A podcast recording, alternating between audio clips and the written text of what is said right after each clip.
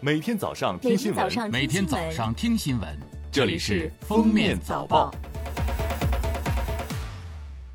各位听友，早上好！今天是二零二零年九月四号，星期五，欢迎大家收听今天的《封面早报》。首先来听今日要闻。根据国务院办公厅通知精神，现将二零二零年国庆节、中秋节放假安排通知如下。十月一号，也就是星期四到八号星期四放假调休，共八天；九月二十七号星期日，十月十号星期六上班。中央气象台消息，台风美沙克于九月三号十三时四十分前后移入吉林省延边州合龙市，中心附近最大风力八级。受其影响，辽宁东北部、吉林中东部、黑龙江东部等地部分地区出现大雨或暴雨。吉林延边州局地大暴雨，吉林珲春出现暴雨大风天气，路边大树被成排刮倒，部分楼顶被掀翻。最高人民法院三号公布《最高人民法院、最高人民检察院、公安部关于依法适用正当防卫制度的指导意见》，对于符合正当防卫成立条件的，坚决依法认定。切实矫正“谁能闹谁有理，谁死伤谁有理”的错误倾向，坚决捍卫法不能向不法让步的法治精神。意见对准确把握正当防卫的起因、时间、对象条件等提出了十方面规则。意见明确，对于正在进行的拉拽方向盘、殴打司机等妨害安全驾驶、危害公共安全的违法犯罪行为，可以实行防卫。九月三号上午，国新办举行国务院政策例行吹风会。国家防汛抗旱总指挥部秘书长、应急管理部副部长兼水利部副部长周学文介绍，今年汛情关键阶段，国家防总先后启动防汛四级、三级、二级应急响应十三次，及时派出工作组六十三个，指导协助地方防汛救灾。今年我国遭遇了一九九八年以来最严重的汛情，洪涝灾害死亡失踪人数较近五年均值下降了百分之四十九点八，最大限度保护了人民生命财产安全，防汛救灾工作取得了阶段性重大胜利。来看热点事件，三号，一段于一九四二年在新加坡拍摄的日军九四二零部队影像资料被公开，这是日本细菌战部队二战期间唯一影像。视频记录了该部队实验室内部及工作场景。日军曾在云南实施过两次大规模细菌战，这支部队也曾参与作战。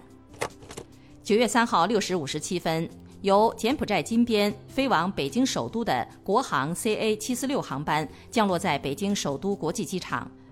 这是民航局宣布，逐步将经第一入境点分流的北京国际客运航班恢复直航后，首都机场迎来的第一个国际航班。旅客将在专区完成健康申明卡填报、流行病学调查采样、边检入境手续办理、行李提取等后续流程。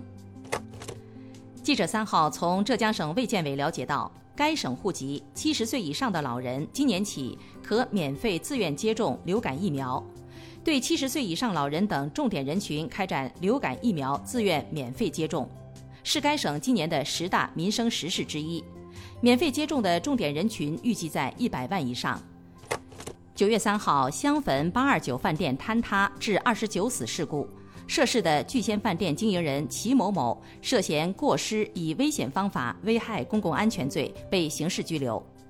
九月二号，山西省住房和城乡建设厅村镇建设处工作人员称，山西省还没有对农村自建房屋安全监管的地方性条例。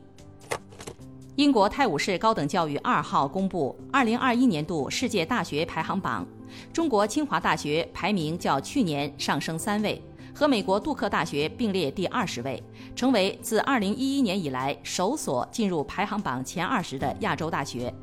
中国大陆共有九十一所大学进入榜单，除了清华大学外，还有五所大学入围百强，分别是北京大学、复旦大学、中国科技大学、浙江大学和上海交通大学。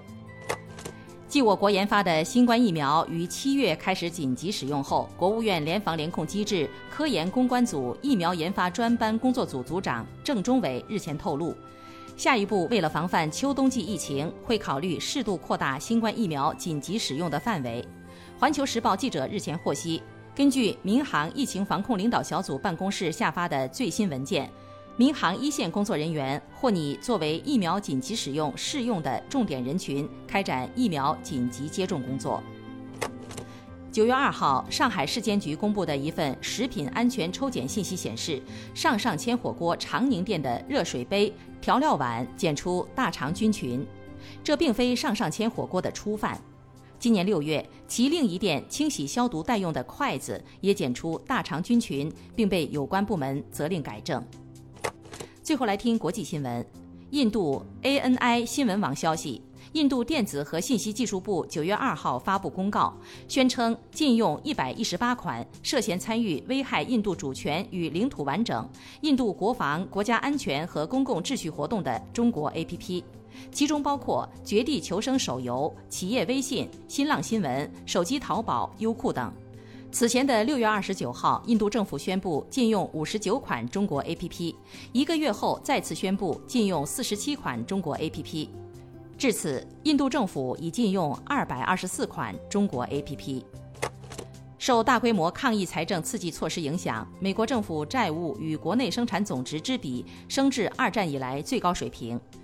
美国国会预算办公室周三称，本财年美国公众持有的联邦债务总额与 GDP 之比将升至百分之九十八，为二战以来的最高水平。CBO 预计，下一个财年，美国公众持有的联邦债务预计将达到或超过 GDP 的百分之一百，加入日本、意大利和希腊等债务负担超出其经济规模的国家之列。感谢收听今天的封面早报，明天再见。本节目由喜马拉雅和封面新闻联合播出。